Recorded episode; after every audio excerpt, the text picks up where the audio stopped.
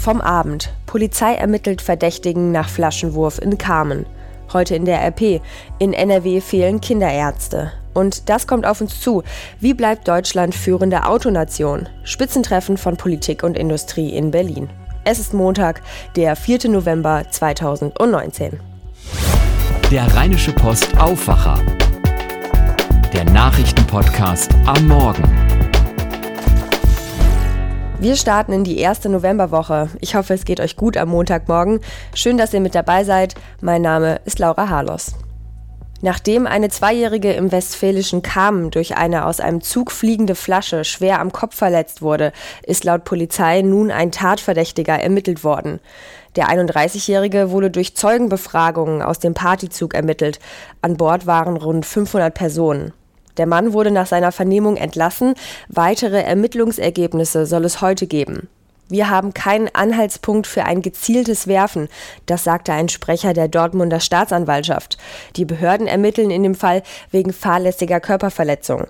Das kleine Mädchen wurde am späten Freitagvormittag vergangener Woche plötzlich von einer Flasche getroffen, als der Vater mit dem Kleinkind auf dem Arm die Treppen zum Bahnsteig hinaufging. Rettungskräfte brachten es direkt ins Krankenhaus. Das Kleinkind ist nach einer OP außer Lebensgefahr. Schauen wir auf weitere Themen vom Abend. Der FC Bayern München hat sich von Trainer Nico Kovac getrennt. Das gab der deutsche Fußballrekordmeister gestern Abend bekannt, einen Tag nach der 1 zu 5 Niederlage bei Eintracht Frankfurt. Nun soll Co-Trainer Hans Flick die Mannschaft betreuen. Dabei ist er erst seit dem Sommer bei den Bayern. Stefan Schütz berichtet für die deutsche Presseagentur aus München. Stefan, nach dem Spiel in Frankfurt war ja noch die Rede davon, dass Nico Kovac mindestens noch zwei Spiele weitermachen darf. Also gegen Olympiakos Piraeus in der Champions League am Mittwoch und gegen Dortmund am Samstag in der Liga. Warum jetzt doch die frühzeitige Trennung? Die Vereinsführung hatte keine Hoffnung mehr auf eine schnelle Wende im Team mit Kovac an der Spitze. Der Vorstandsvorsitzende Karl-Heinz Rummenigge teilte mit, es habe Handlungsbedarf bestanden. In der Erklärung des Vereins heißt es, die Verantwortlichen hätten mit Kovac einvernehmlich zu dem Ergebnis gefunden, dass die Trennung das Beste ist für den Verein. Kovac bedankte sich in dieser Erklärung für eine gute Zeit, in der er die Meisterschaft und den DFB-Pokal mit den Bayern geholt hat. Wie gerade schon gesagt, bis auf weiteres wird Co-Trainer Hans Flick die Mannschaft des FC Bayern betreuen. Haben die Bayern denn schon einen neuen Cheftrainer in der Hinterhand? Ja, es ist anzunehmen, denn so ein großer Verein ist ständig damit beschäftigt, den Markt zu sondieren und mögliche Trainerkandidaten zu kennen. Die Bayern waren ja immer stark daran interessiert, einen erfahrenen Mann an der Seitenlinie zu haben, der auch Champions League Erfahrung hat.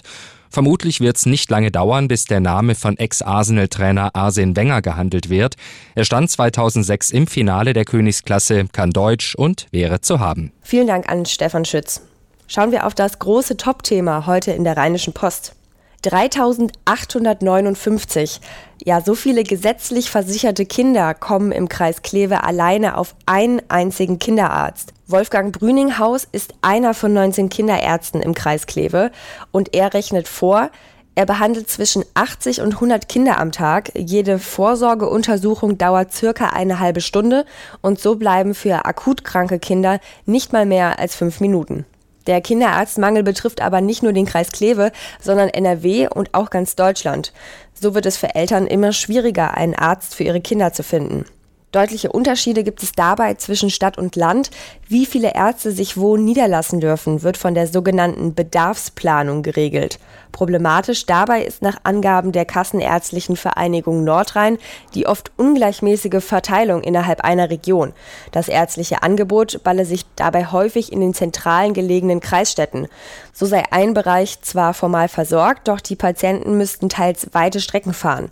Dabei darf seit einer Überarbeitung der Bedarfsplanung im Juli 2019 der nächste Kinderarzt nur maximal 30 Minuten Autofahrt entfernt sein.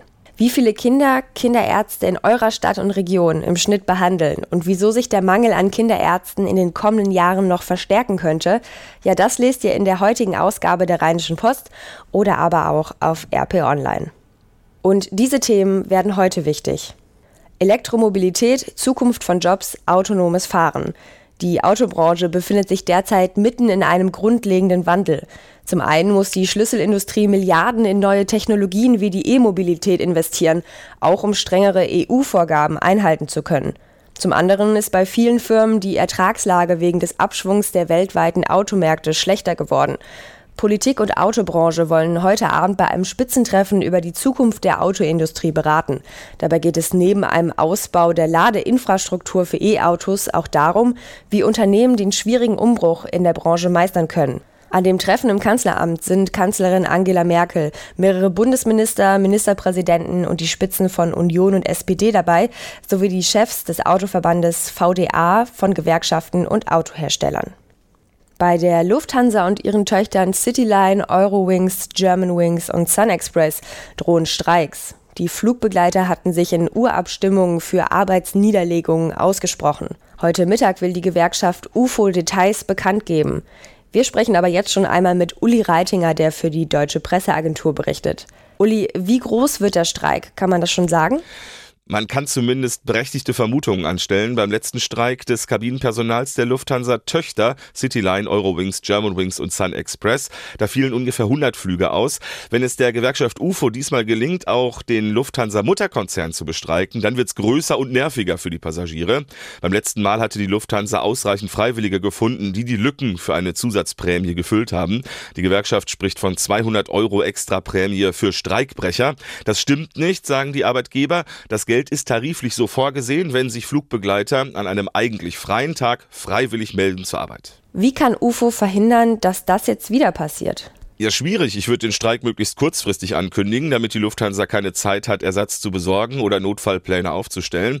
Aber das würde natürlich auch die Passagiere noch mal härter treffen. Dann gehe ich mal davon aus, dass der nächste Streik nicht nur einen Tag dauert und einige wenige Drehkreuze betrifft, sondern dass die Arbeit diesmal länger und flächendeckender niedergelegt wird. Ob die Streiks was bringen, ist allerdings völlig offen. Der Vorstand der Gewerkschaft UFO war nach internen Querelen auf zwei Mann geschrumpft. Lufthansa erkennt den Vorstand nicht an und lässt sogar gerichtlich prüfen, prüfen, ob UFO überhaupt Tarifverträge aushandeln darf. Danke an Uli Reitinger und zum Schluss noch einen kurzen Blick aufs Wetter. Für den heutigen Tag äh, trifft es das Wort durchwachsen sehr gut. Der Tag startet bedeckt, zwischenzeitlich kann sogar die Sonne durchkommen. Richtung Vormittag dann immer wieder Schauer. Das zieht sich dann auch durch den ganzen Montag. Also zur Sicherheit auch zum Feierabend den Regenschirm dabei haben. Solingen und Remscheid kommen heute auf maximal 10 Grad, Neuss, Düsseldorf und auch Mönchengladbach auf 12 Grad, in Krefeld werden es höchstens 13 Grad. Morgen überwiegend trocken, mit einem Sonne-Wolken-Mix sogar recht freundlich, bei 8 bis maximal 12 Grad. Das war der Aufwacher-Podcast zum Start in die Woche.